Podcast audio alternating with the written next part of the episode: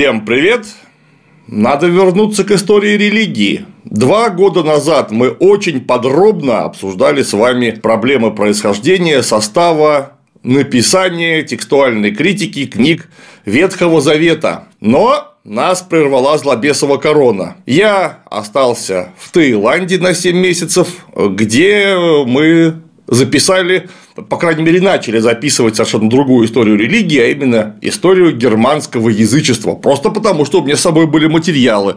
А вот по следующему, вслед за Ветхим Заветом, Новому Завету никаких материалов я с собой и не взял, рассчитывая вернуться отдохнувшим и посвежевшим через некоторое время. Не получилось. О Ветхом Завете мы говорили чрезвычайно подробно, даже я стал кое-что понимать, настолько подробно мы говорили. И вот настало время обратить внимание на вторую, последнюю часть Библии, на Евангелие, на Новый Завет, и поговорить о нем насколько можно детально, так же, как мы обращали свое внимание на книги Завета Ветхого. Актуальность проблемы, как это обычно делают в диссертационных исследованиях, начинается все с постановки актуальности проблемы, с обоснования его.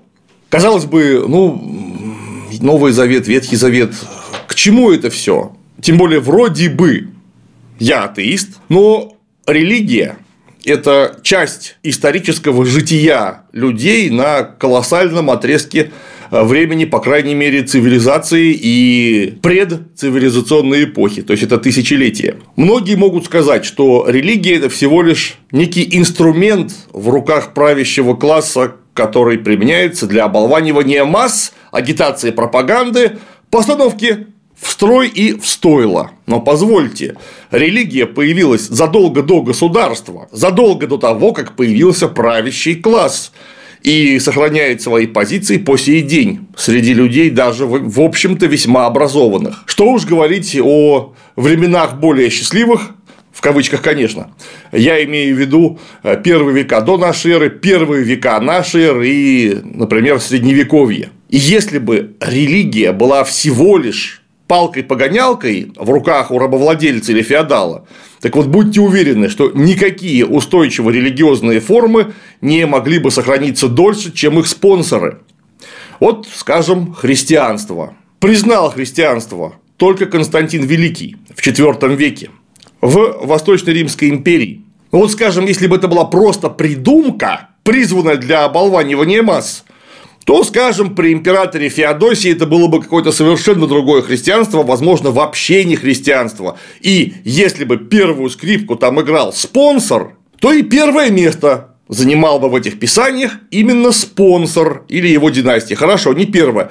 Первое после Бога. Вы никогда не интересовались, кем была ваша семья, например, в 17 веке? Как и где жили ваши родственники, какой они были профессии? Лично мне всегда хотелось узнать про своих предков все и как этот путь привел меня сюда. Уверен, среди вас есть любители поискать зацепки, поэтому поделюсь с вами находкой. В поисках информации вам поможет книга «История тебя», краткое руководство по генеалогии и рабочая тетрадь, которая систематизирует фотографии и личные документы. Благодаря им вы узнаете не только имена своих предков, но и их судьбы. Приобрести их можно в магазине «Читай город», где еще и огромный ассортимент порадует вместе со скидками. Что там можно оформить предзаказ, получить книгу с личным автографом автора. Получить заказ вы можете в ближайшем пункте выдачи или розничном магазине «Читай город». А еще за него получите бонус на следующую покупку. Считаю, что знать историю своей семьи важно. Ну а если ввести промокод Жуков, получите 20% скидку на все товары, кроме предзаказа. Промокод действует до 7 февраля.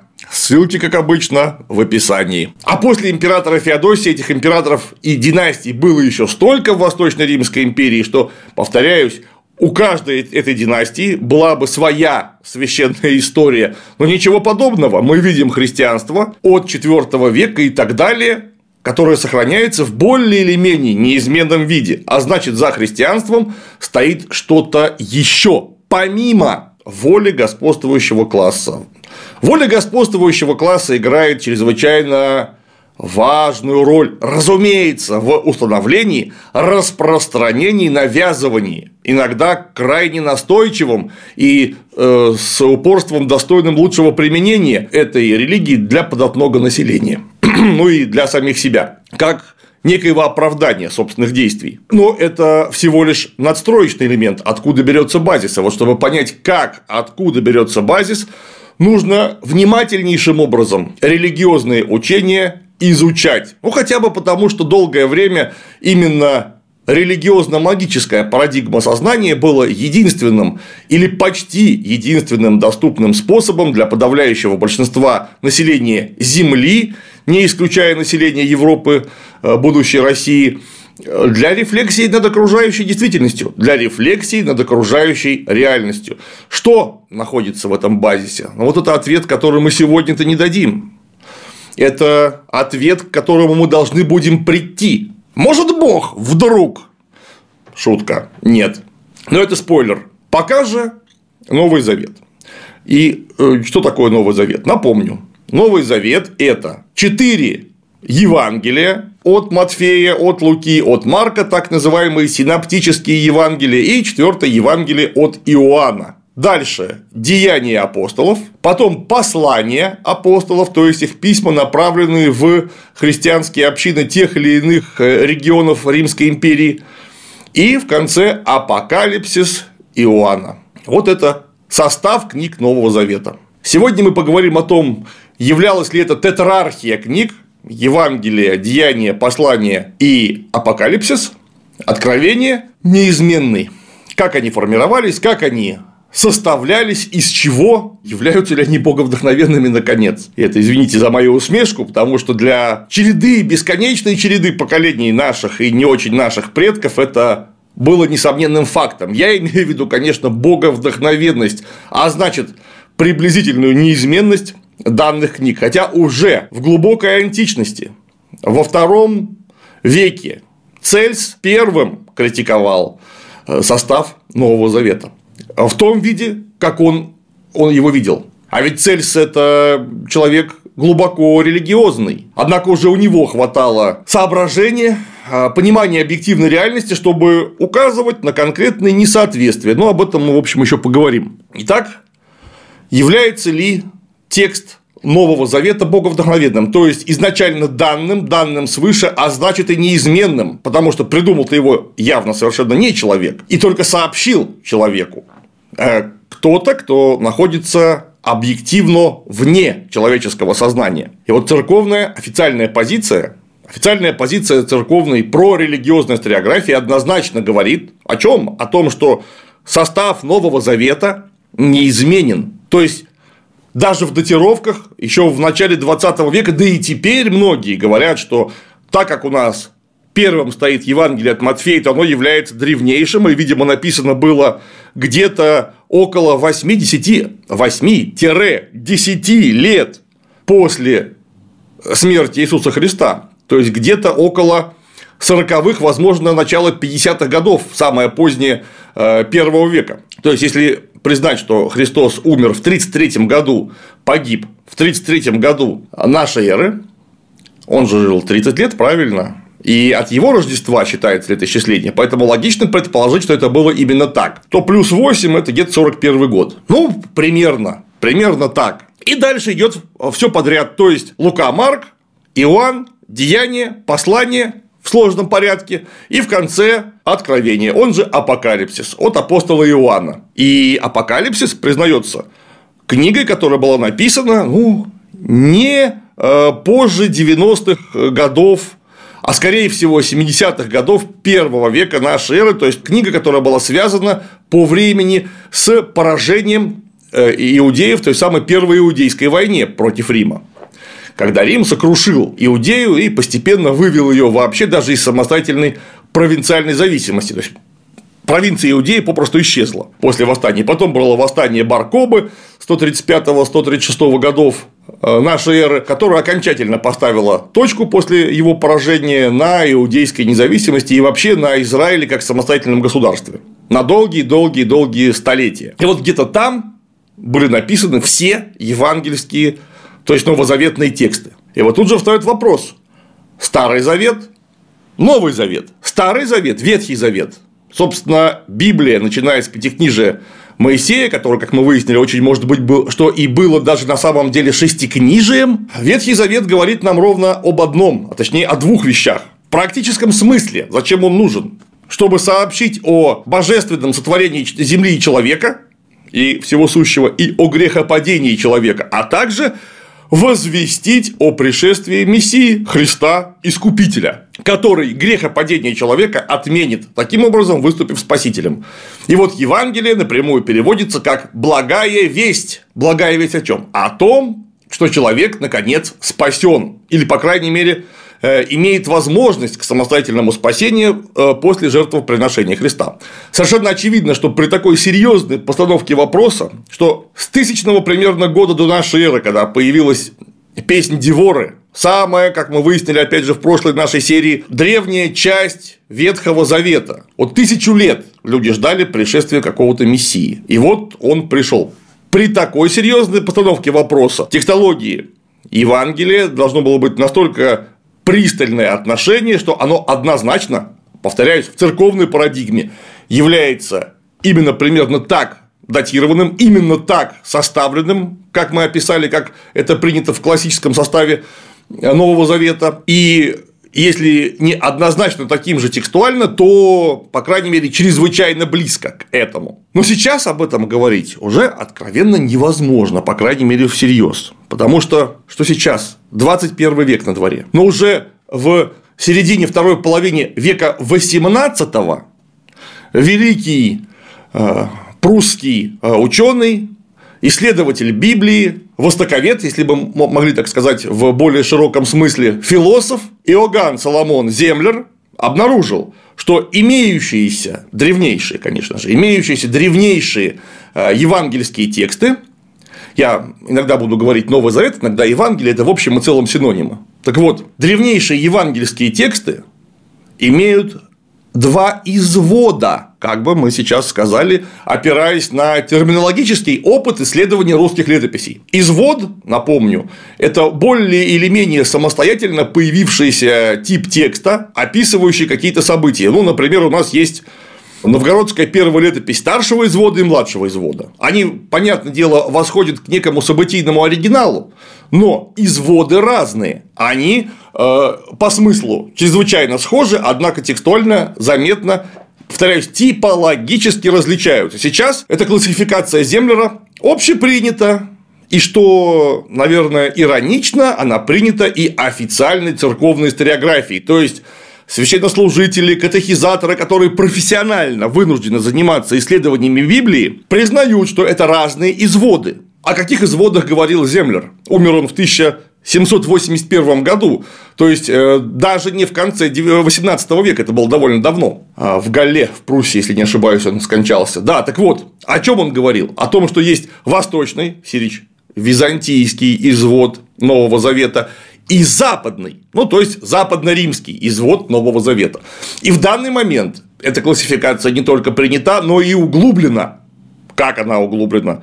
Добавились еще два типа. Один э, не всеми признается, но тем не менее есть Александрийский тип, он же Александрийский извод новозаветных текстов, есть Кесарийский тип новозаветных текстов, ну а также восточный и э, он же византийский и западный, он же западно-римский.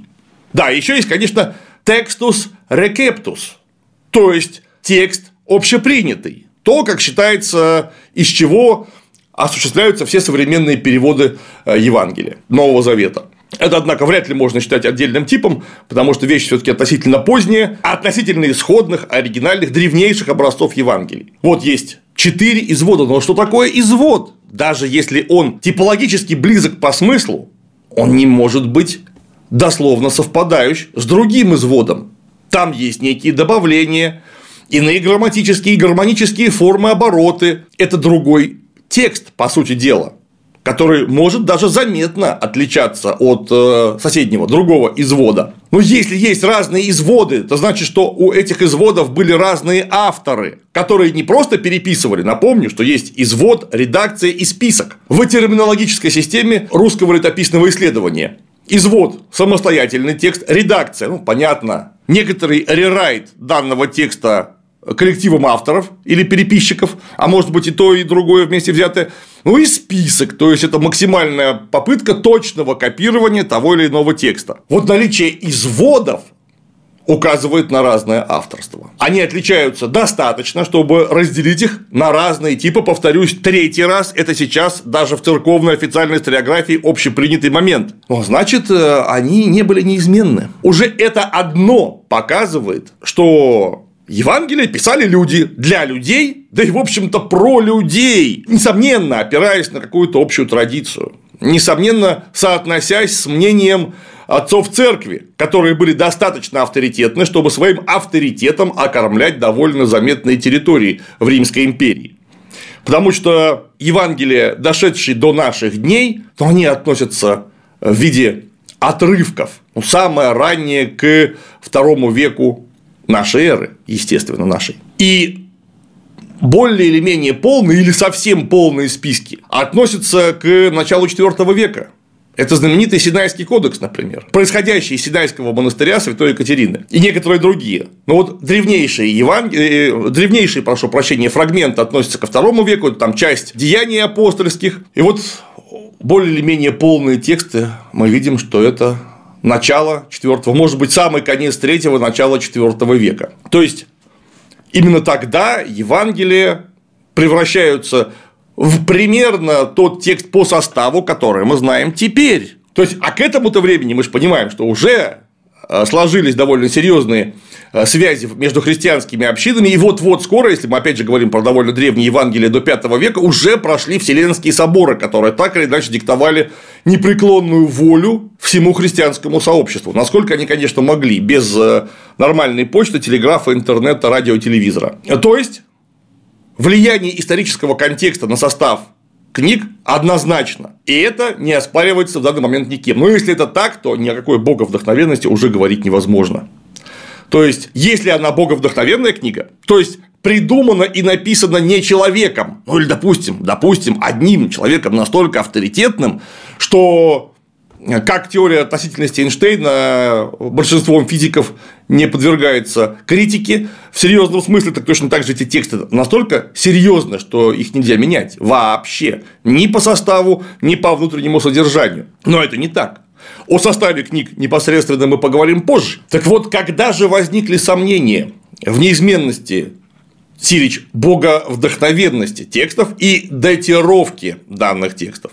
Археология нанесла сокрушительный удар по такого рода представлениям. И теперь любой серьезный исследователь, неважно, он глубоко верующий или глубоко неверующий, ангажированный или нет, обязан соотноситься с данными археологии. Удар этот произошел, конечно же, во время э, обнаружения знаменитой Кумранской библиотеки. Вот та самая община Есеев, секта терапевтов, как она по-другому называется, гностическая секта в поздней иудейской традиции, одна из наряду с фарисеями и садукеями, она э, собирала массово э, книги, массово свитки собирала. И вот в конце 60-х годов, во время разгрома Иудеи римскими легионами, они попрятали свои свиточки в пещерах, Э, с очень сухим климатом, и именно почему папирусы и сохранились до наших дней.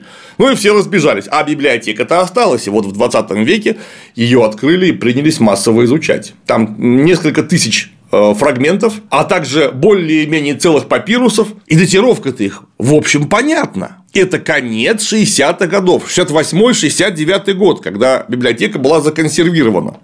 Вдумайтесь, 70-й год – это такое время, когда по официальной церковной историографии, по официальной позиции отцов церкви уже сформировался текст Евангелия в более-менее полном виде. Уже последняя книга была написана. А учитывая связь христианских общин друг с другом, ну, должны они были совершенно точно опираться на данные тексты.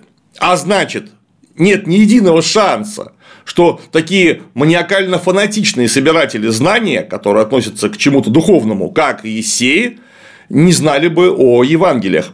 Потому что у них там есть далеко не только собственные есейские э, тексты. Там есть э, масса чего, разнообразные тексты Ветхого Завета, собственно, есейские рукописи. Там должно было быть Евангелие в обязательном порядке, просто потому что если есть Ветхий Завет, там же должен быть и Новый Завет, даже если они не вполне или совсем не разделяли э, воззрений на учение Христа. И там нет ни одного достоверного фрагмента или полной рукописи, которая бы подтверждала, более-менее полной рукописи, которая подтверждала бы существование книг Нового Завета в конце 60-х, начале 70-х годов первого века нашей эры. Их просто не существует.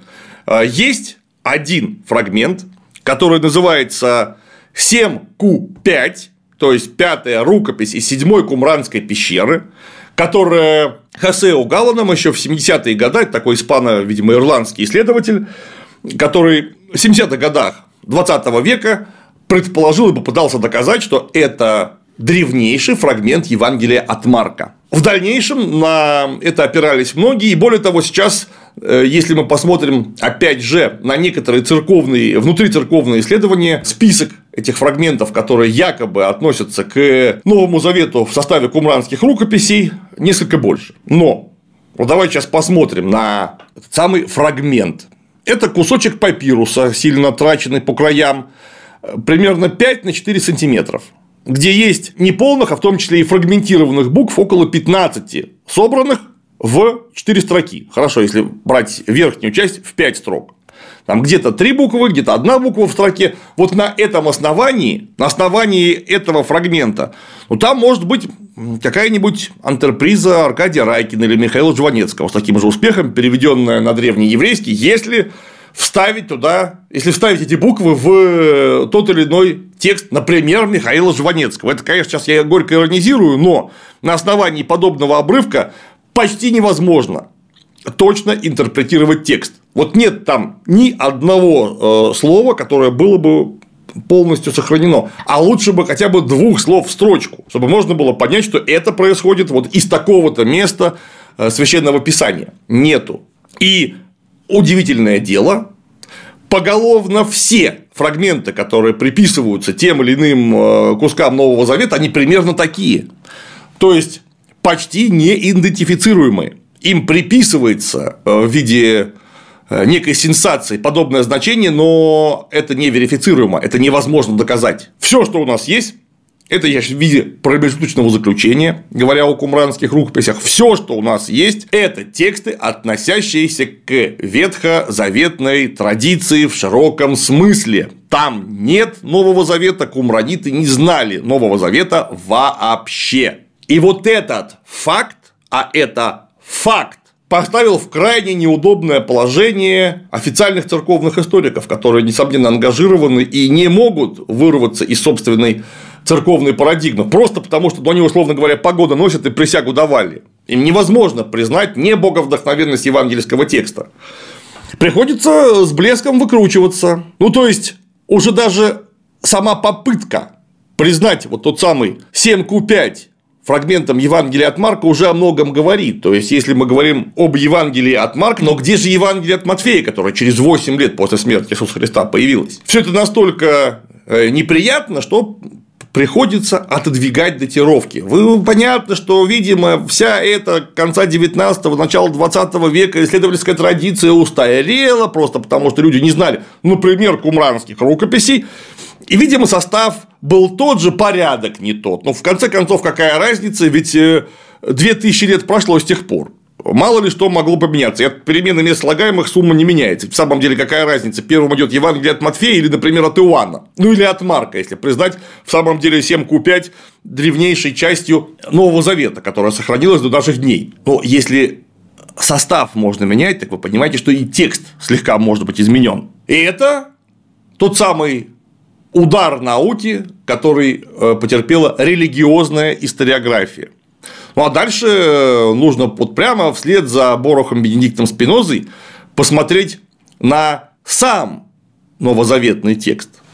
Уже в 17 веке сообразили, что надо было критически рассмотреть это дело. Да, конечно, первыми критиками Нового Завета, безусловно, были талмудические раввины. Но это люди были метафизического склада характера, хотя и очень въедливые, и абсолютно точно ангажированные другой религиозной системой, которой нужно было в обязательном порядке опровергнуть новозаветную систему, так как, по мнению э, современных иудеев, которые прямо восходят к старой позднеантичной, раннесредневековой талмудической традиции, Христос никакой не мессия. Это самозванец, который является мессией не настоящим. Мессия в иудейской традиции еще должен прийти. Конечно, Спиноза, как еврей, был воспитан в этой традиции, которая дала ему самое главное – возможность посмотреть на Новый Завет не затуманенным взором, а взором рациональным. И вот уже тогда было понятно, что не совсем все в порядке. И вообще с Библией.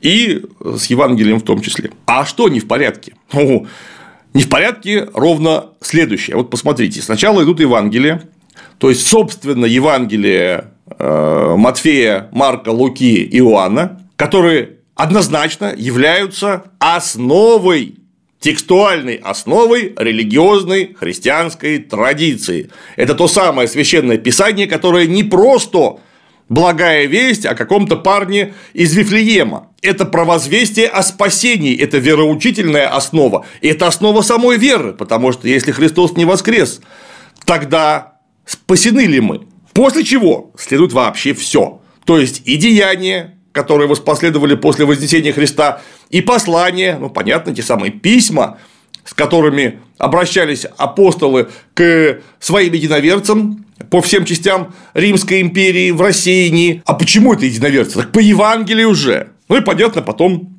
апокалипсис.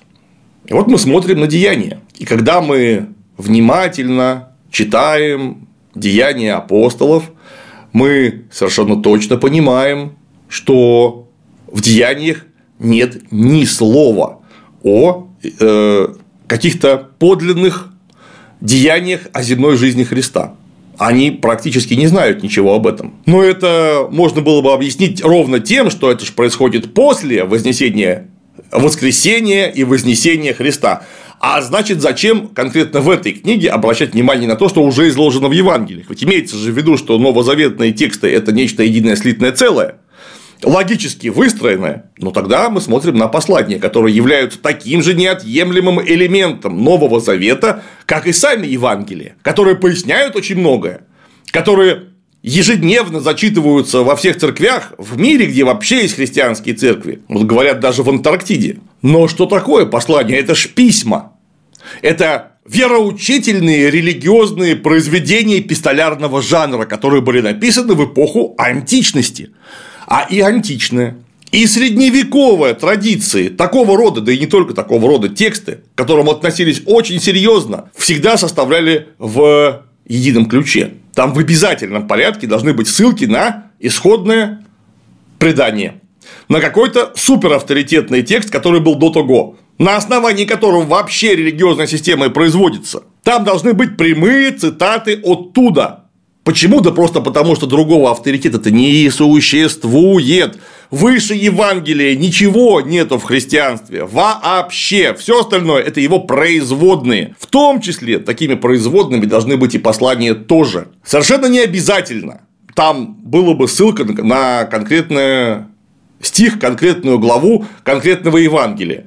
Но вот тот центонно-парафразный метод, который чудовищно уважали в древности и средних веках, то есть включение прямой или смысловой цитаты без указания источников в сам состав текста. Вот это да, должно быть, причем в таких количествах, что они должны сильно превосходить само количество посланий. Почему? Так вот, допустим, Павел пытается разъяснить что-то Коринфянам. А как это можно разъяснить? У Коринфян возникает некий вероучительный вопрос, или спор, или ошибка, на которую указывает апостол Павел. И апостол Павел говорит, Дорогие товарищи Коринфяне, в этом месте вы совершенно точно не правы. Почему? А потому что, так сказал Господь в таком-то месте такого-то Евангелия. Или без указания, что было бы еще более правильно для античности, без указания. Место просто идет как кусочек мозаики, встроенный в общее пано, цитата из Евангелия. Имеется в виду, что этот текст настолько известный, что все и так его знают наизусть, и не нужно никому пояснять, из какого стиха, какой главы, скажем, Евангелия от Марка происходит данная цитата. Вот это было бы показателем того, что во время написания посланий люди хорошо знали, что такое Евангелие. Но в посланиях этого нет вообще. Там нет ни одной цитаты из Евангелия, даже упоминаний Евангелия нет. То есть, к временам написания посланий, о ужас, авторы этих посланий не знали, что такое Евангелие. Иначе никакими способами вообще, учитывая ценность исходных книг Нового Завета для собственных последователей, для последователей Христа, учитывая вообще всю античную традицию такого рода полемических и нрава веры учительных сочинений, нет ни единого шанса, чтобы люди не знали, не обращались к Евангелиям. Есть шанс ровно один, если они не знают, что это такое. И вот, судя по всему, авторы посланий, которые были по всем э, официальным церковным историографическим выкладкам написаны после и на основании Евангелий, они просто не знают, что это. Вот это, как говорят, поворот. Подобного рода элементарное текстуальное сличение ставит под вопрос не только сам, саму датировку, сама датировка – это отдельный разговор, она ставит под вопрос правильность расположения книг в Новом Завете, если мы говорим о хронологической преемственности. То есть, чисто логически выходит, и тут никаких-то вариантов нету, как говорили латиняне tertium non datur, третьего не дано. Послания были раньше Евангелий. И, наконец, Апокалипсис. Самая последняя книга Нового Завета. И в Апокалипсисе, вы представляете, нету вообще ни одного указания на э, какой-то евангельский текст. Вообще. Хотя если принять во внимание, что Откровение написал лично Иоанн, который автор одного из Евангелий, между прочим, написал, ну, если мы говорим про 70-е или тем более чуть позже годы, он написал на излете жизни. Он написал это в конце карьеры, как единственный оставшийся в живых апостол Иисуса Христа, который должен был в любом случае обратиться к собственному опыту, к собственному величайшему произведению, которое переживет его на 2000 лет, и он к нему вообще не обращается. Опять же, если признать, что апокалипсис написал лично Иоанн, и вот он к нему не обращается вообще. Там есть упоминание Христа, есть упоминание имени Иисус, есть упоминание метафорические в виде, например, агнца Божия, то есть э, чего-то, что приносится в жертву в иудейской традиции. Но там нет упоминаний о человеке Иисусе. То есть о человеке Иисусе Христе, который пришел на землю, чтобы искупить грехи всего человечества.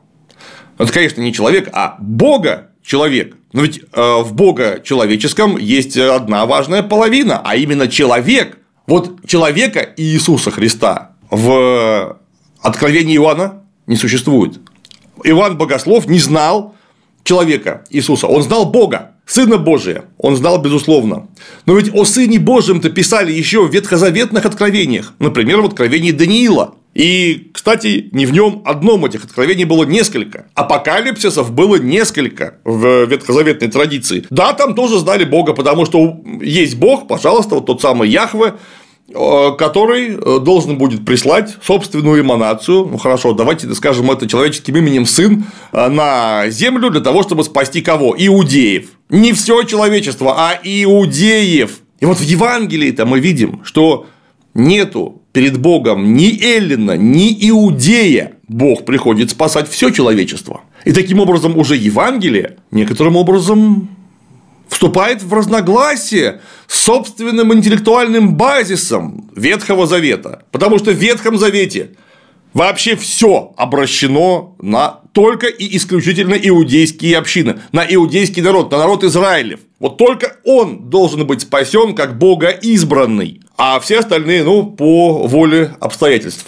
Соответственно, Евангелие об этом вообще не говорит, потому что какая разница кто? Там есть добрый самаритянин. Ну, самаритянин, прошу прощения, из Израильского царства, в отличие от Южного Иудейского царства, которые были для южных иудеев гажа кота. Почему? Потому что у них был свой храм долгое время, а храм может быть только один, а их было два. Ну, об этом мы говорили с вами в прошлых частях наших ветхозаветных бесед. И грек, эллин, язычник – многобожник, отрицающий вообще вот все это, о чем пишет Евангелие, он также равен с иудеем. Этого не может быть. по ветхозаветным принципам, но это есть в Евангелии. И это, конечно, великое достижение коллектива авторов, которые интеллектуально развили ветхозаветное учение, превратив его в универсальное общемировое. Но что мы видим в завершающей части всего Нового Завета, в апокалипсисе Иоанна Богослова. А в апокалипсисе Иоанна Богослова мы видим, конечно, в основном в метафорическом изложении э, направленность на иудеев. Речь там идет в первую очередь об иудеях.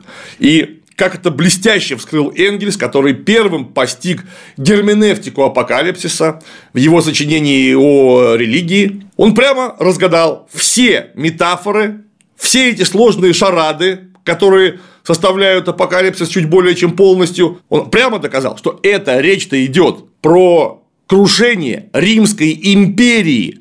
Вот то самое число 666 – это цифрограмма зашифрованного имени императора Нерона, который на самом деле, по мнению автора и по слухам, которые вполне серьезно ходили в империи тогда, не погиб, а был всего лишь ранен, вылечился, выжил и ждет, чтобы прийти и сменить императора, какого э, шестого императора, вот он будет седьмой император, он же император Нерон, на основании чего? А он подвергал иудеев страшным гонениям, на основании чего говорит, что это вот и есть та самая вавилонская блудница. Но заодно и Рим вавилонская блудница, которая стоит на семи холмах, что зашифровано, собственно, в а, сказаний о самой вавилонской блуднице. Вавилонская блудница, понятно, это просто оскорбление. То есть э, Рим это Вавилон в силу того, что там было чудовищное смешение языков.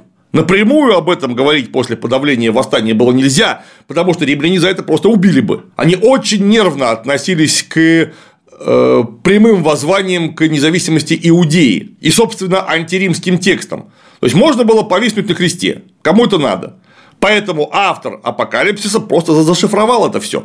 Но расшифровка он его говорит, что написано это было или во время, или непосредственно после того самого подавления иудейской э, войны, подавления иудейского восстания. Это запредельно антиримский политический памфлет, имеющий такую острую, если можно, конечно, выразиться подобным словом, скорбь по утраченной национальной идентичности, о попрании Израиля. В первую очередь, конечно, не национальной, а религиозной идентичности, о попрании Израиля.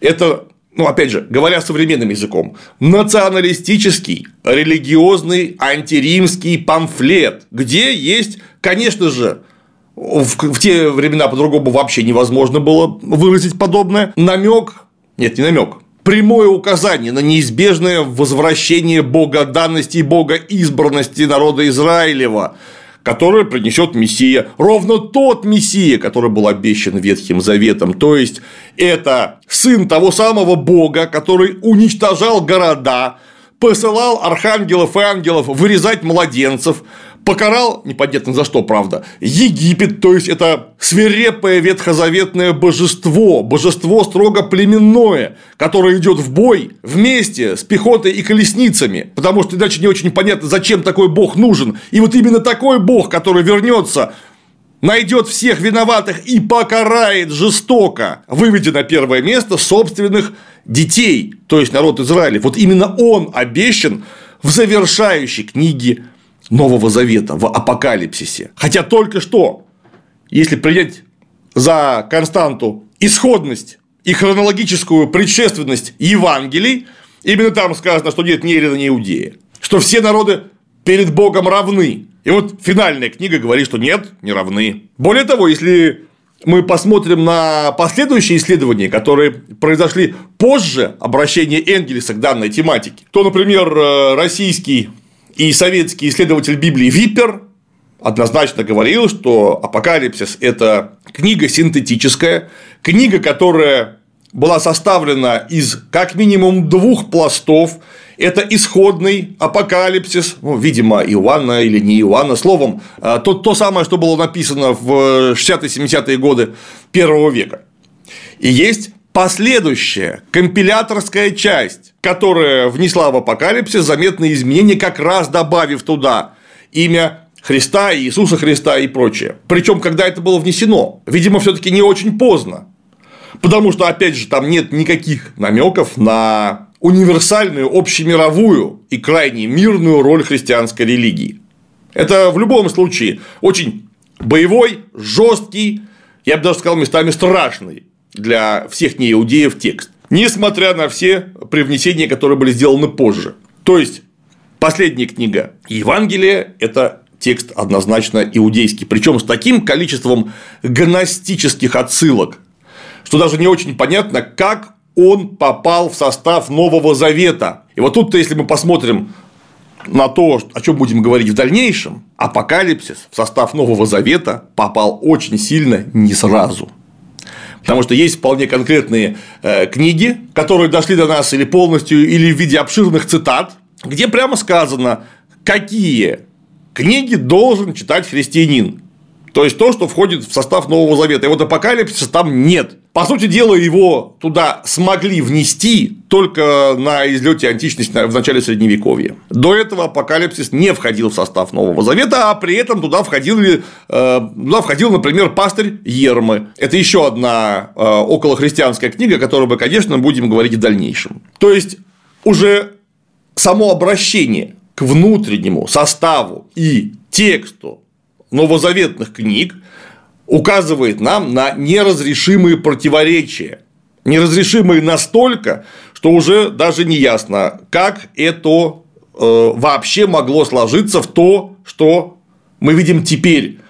Если эта книга продиктована одним высшим авторитетом, неважно, это был суперавторитетный человек или, может быть, даже Бог. Потому что если это Бог продиктовал, то, извините, эту книгу изменить невозможно. Ну или все изменения продиктованы Богом. Ну тогда мы получаем какого-то крайне непостоянного Бога из партии, не знаю, неуверенный Израиль, который сначала вносит в состав Нового Завета апокалипсис, потом его оттуда извлекает, который сначала ставит Евангелие, потом выясняется, что Евангелие, во-первых, не в том порядке написаны, а во-вторых, вообще были написаны позже, э, чем другие книги Нового Завета. Позже или как минимум синхронно, потому что чисто логические основания не дают возможности говорить о чем-то ином. Конечно, есть попытки а, примирить объективные научные данные, примирить объективную критику евангельского текста с церковной традицией. Ну, еще в 1976 году вышла книга Робинсона «Redating the New Testament», в Лондоне вышла, то есть передатировка Нового Завета, где настоятель англиканской Кембриджской церкви Робинсон, кстати, серьезный знаток, поставил себе задачу доказать, что Новый Завет написан все-таки до падения Иерусалимского храма в 70-м году. И что первой книгой, ну, было, да, не Евангелие от Матфея, а Евангелие от Иоанна. Э, выводы он прямо сам называет, ну, это так довольно скромно для исследователя, неожиданными и, конечно же, поразительными. Ну и там давайте обратимся к этим самым выводам. Они в самом деле довольно неожиданные и довольно поразительные. На основании огромной аргументации, прямо очень внушительного размера аргументации, мы вдруг видим, что выводы-то крайне э, неосновательны. Да, собственно говоря, сам Робинсон-то свои эти самые выводы подает как вопросы, на которые еще предстоит ответить. Но что важно, мы видим, что даже ангажированная внутри церковная историография вынуждена сдвигаться в собственных построениях. Не получается всерьез говорить о том, что Евангелие – это неизменная константа, это аксиоматика христианства, она не является таковой. Или, по крайней мере, очень долгое время не являлась, и то, что мы имеем сейчас, это все таки продукт становление христианства, причем становление многовекового. Евангельские тексты, несмотря на э, крайне ускорившееся историческое время первого века и первых веков шире нашей эры, складывались сильно не вдруг. Это не вопрос даже одного века, это вопрос э, куда более протяженной истории. Очень интересный маневр предпринял протестантский э, богослов Карл Адам, написавший книгу э, с простым названием «Иисус Христос», которая была в основном посвящена достоверности, историчности жизни Иисуса Христа. Он апеллирует к некоему здравому смыслу, из которого ему ясно, что наиболее обстоятельный, заслуживающий доверия сообщение об Иисусе, ну, цитата понятная из Карла Адама, наиболее заслуживающий доверия э, сообщение об Иисусе нужно искать там, где Иисус влиял на свое окружение, то есть в кругу его приверженцев, и учеников. Ну а э, как именно влиял Иисус на своих приверженцев и учеников? Ну об этом вы почитайте в Евангелиях, вот пожалуйста. Но ведь невозможно никуда деться от вполне очевидного факта, который говорит, что Евангелие во время посланий просто не знали, а значит Евангелия не могут быть расположены в хронологии раньше посланий. Ну и тогда Карл Адам выкручивается. Все же литературное фиксирование рассказов об Иисусе состоялось позже записи посланий апостола Павла. С чисто литературной точки зрения не Евангелие, а послание апостола Павла, особенно к римлянам и галатам, а также два послания к коринфянам, являются древнейшими свидетельствами из христианских уст. То есть, Евангелие – это древнее посланий, но при этом литературно послание древнее Евангелий. То есть, надо ли думать, что Евангелие хранились э, только в устной памяти, их передавали из уст в уста, вообще не записывая. Это было бы нормально, если бы мы говорили, например, об индусах ведического периода, которые в самом деле все, что можно э, запомнить, запоминали и передавали из устно. Это было бы нормально для древних скандинавов, которые свои саги тоже только рассказывали и начали записывать их не ранее 13 ну, может быть, конца 12 века. Но это было бы вообще ненормально для иудеев, которые жили в глубокой письменной традиции, среди народов, которые тоже уже давно, тысячелетия к тому времени живут э, в глубоко укоренившейся письменной традиции. Но кроме того, если мы посмотрим на около евангельские тексты, э, церковь признает некоторые сочинения весьма благочестивыми, но и при этом не относящимися к Новому Завету. Это, понятно, Писание мужей апостольских, так называемых, или отцов апостольских. Это и Климент Римский, это и Варнава, Игнатий Богоносец, Поликарп э, Смирнский, это Ерма, который написал уже упоминавшийся мной пастырь, это э, аноним, написавший Дидахе, так сокращенно называется книга «Учение 12 апостолов», ну и, конечно, Папий Иерапольский. Э, имена этих авторов, которым приписываются те или иные сочинения, кстати, далеко не всегда бесспорны, потому что возникали на какой-то момент серьезные сомнения в историчности э, и личности Климента Римского и Варнавы. Но это сейчас несущественно. Более того, ведь есть же разные мнения по этому поводу, вполне обоснованно, я имею в виду историчность и Климента Римского, и Варнавы. Но вот что нас интересует? Общая датировка данных сочинений более-менее очевидна, и это важно. И она относится где-то к концу первого века и середине второго века. В отличие от датировки исходного Евангелия, вот эти-то сочинения как раз датируются более-менее уверенно, может быть, с небольшими разницами в десятилетия. То есть, это не вопрос в том, что мы думали, что оно было написано во втором веке, а оно оказалось написано в четвертом. Нет, этого быть не может, и мы поймем почему. Если мы вернемся к главному вопросу, то есть к датировке новозаветного сочинения, то мы обнаруживаем следующее, что в упомянутых сочинениях мужей апостольских, которые признаются церковью, причем не просто какой-то церковью, они признаются людьми, которые участвовали во Вселенских соборах. То есть авторитетнее может быть только Иисус Христос вообще-то. Святыми. Вот нигде, за исключением сочинения Папия Иерапольского, нет ссылок на Евангелие в том числе. То есть мы имеем повторение истории с посланиями. Папе Гиерапольский мне, конечно, возразят, до нас в оригинале вообще не дошел, он был утрачен. Но вот Евсевий Кисарийский, который написал знаменитую церковную историю или иначе историю церкви, а, в начале IV века это была книга написана, он знал работы Папия Иерапольского и очень обильно их цитировал. И там есть цитата, которая относится к историческому Евангелию. Папий жил в первой половине второго века и умер где-то то ли в 140-м, то ли в 150 году. Как говорит Евсевий, Папий интересовался больше устным преданием, э, чем писанными э, работами. Он постоянно упоминает о беседах, где ему приходилось говорить с самыми разными авторитетными представителями старшего поколения. И как он сам, э, по словам Евсевия, писал, я ведь старался извлечь пользу не столько из книг, сколько из живого, вечного слова. Но кое-что интересное и важное он говорит о книгах. Есть такое его утверждение. Марк был толмачом Петра, ну, понятно, апостолом Петра. То, что он запомнил, он записал тщательно, но не в том порядке, как это было сказано и совершено Христом. Сам он не слушал Господа и не следовал за ним. Но, как я сказал, присоединился позднее к Петру. который сообразно необходимости излагал учение, вовсе не стараясь привести слова Господа в систему, записывая отдельные части, как он их запомнил. Вот это то, что Папий в середине второго века, в первой половине второго века говорил о апостоле Марке и его работе. Кроме того, он знает Матфея. Матфей оставил на еврейском языке логии, собрание речей, которые каждый переводил так, как он мог. Кстати, э, в совсем недавнее время логии, непонятно, Матфей или нет, но были обнаружены. То есть, есть такое сочинение в самом деле. То есть, в период, который можно датировать второй четвертью, серединой второго века нашей эры, существовали уже по факту письменные документы, которые связаны с ранней христианской традицией. И уже они знали, если верить Папию, имена Марка и Матфея.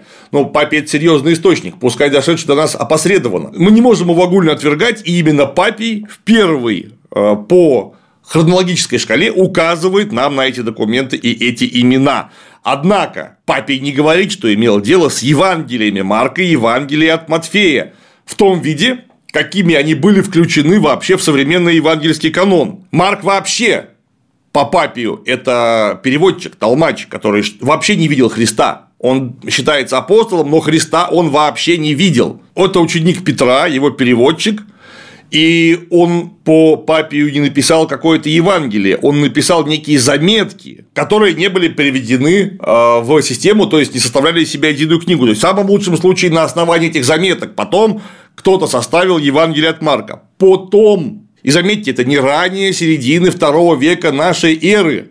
Такие, такого рода заметки были известны. Тут, конечно, есть один момент. Папий мог об этом только слышать. То есть он сам Евангелий не видел, что уже э, довольно ярко говорит нам о распространенности такого рода сочинений к середине второго века. Э, ну и просто ошибался, излагая собственное мнение по какому-то поводу. И вот в середине второго века Юстин Мученик, еще один очень важный свидетель о Новом Завете. Вот Юстин Мученик уже знает четыре Евангелия, которых он называет речение Иисуса или воспоминания апостолов, и не упоминает ни одного имени апостолов. Однако он приводит узнаваемые, вполне узнаваемые цитаты и из Луки, и из Матфея, и из Марка. И вот в 70-е годы второго века ученик Юстина, последователь Юстина Татьян, он уже знает не только четыре Евангелия, но и отбирает именно их, чтобы составить свод, который по-гречески называется диатисарон, то есть составлено по четырем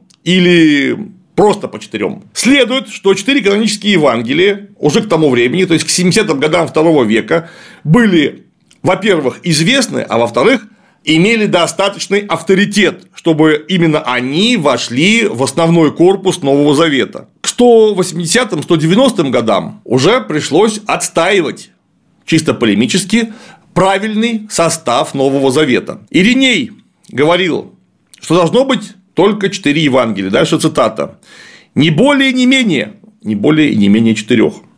И только пустые, неученые и наглые люди, изолгав форму Евангелий, вводят их больше или меньше. Это значит, что Евангелий было больше, то есть больше четырех, а некоторые наглые, неученые, глупые и прочие люди утверждали, что их может быть еще и меньше в основном каноне Нового Завета. Почему именно четыре, как говорит Ириней? Кто такой Ириней? Это Ириней Леонский, родившийся в Смирне, судя по всему, ученик Поликарпа Смирнского, один из первых отцов церкви, который э, в итоге окончил свою карьеру, проповедуя на Западе, э, в Галлии.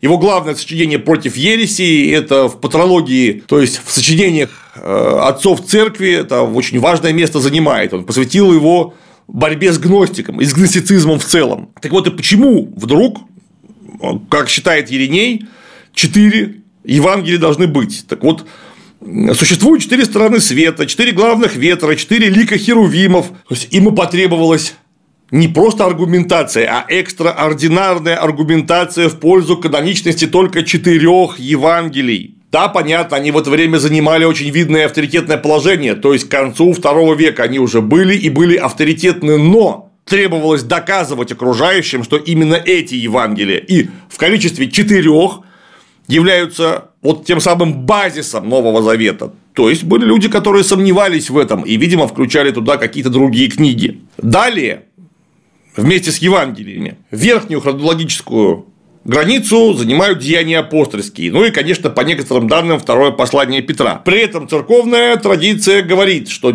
автором деяний апостолов был евангелист Лука.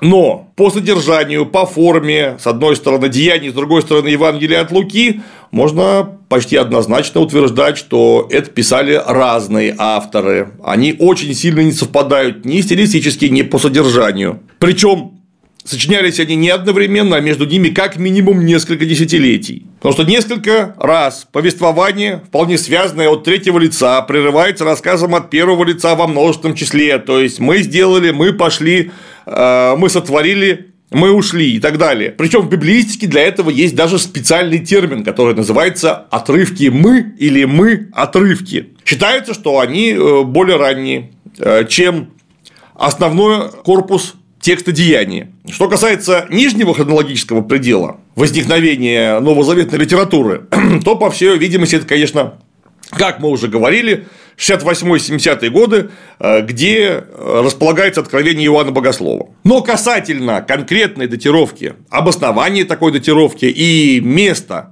евангельских текстов э, в современном корпусе Нового Завета и о том, как он вообще формировался, мы с вами поговорим в следующий раз. Пока же коротенькие штрих-пунктиром выводы. Новый Завет, как и Библия, как и Ветхий Завет, не формировался одномоментно.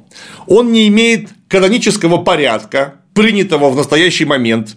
И этот порядок – результат многовековой работы, которая вообще-то продолжалась э, как минимум с середины второго э, до пятого века. Это тексты, которые не были произведены сразу после смерти Иисуса Христа, если таковой вообще был. Об историчности Иисуса мы будем говорить совсем отдельно, это интересный вопрос, требующий рассмотрения. Но пока примем это как константу. Вот был человек Иисус Христос, возможно, Бога человек, который был распят в 30-е годы первого века, и сразу после этого ученики его понесли его слово э, во все города и веси, которые только знали.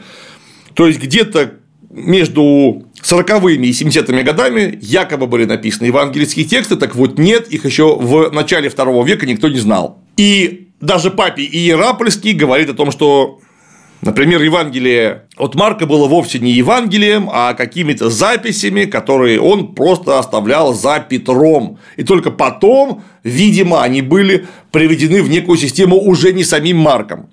И тут же мы вспоминаем, как по-гречески называются Евангелия вообще-то, потому что мы привыкли к нашему русскому переводу от Марка, от Луки, от Матфея, от Иоанна, но по-гречески они называются по Марку, по Матфею, по Иоанну, по Луке. То есть не от написано Лукой, а по, то есть по записям, которые, видимо, составлял Лука, уже потом были составлены Евангелия. Что мы ясно видим в том, с чего мы начали вообще весь корпус основных новозаветных текстов можно легко разбить по типам. Они имеют внутреннюю типологию, а значит, не имеют единого исходного, однозначно непререкаемого авторитетного прототипа. Это что-то, что писали люди для людей и про людей. Вот такое у нас будет вводное слово касательно благой вести, которую оставили нам через века ранние христиане. О том, кто такие христиане, почему именно христиане, как они э, жили, как они боролись за то, чтобы Новый Завет дошел до нас в таком виде, в каком он дошел, об этом мы поговорим в следующий раз. Надеюсь, было интересно. Оставайтесь с нами.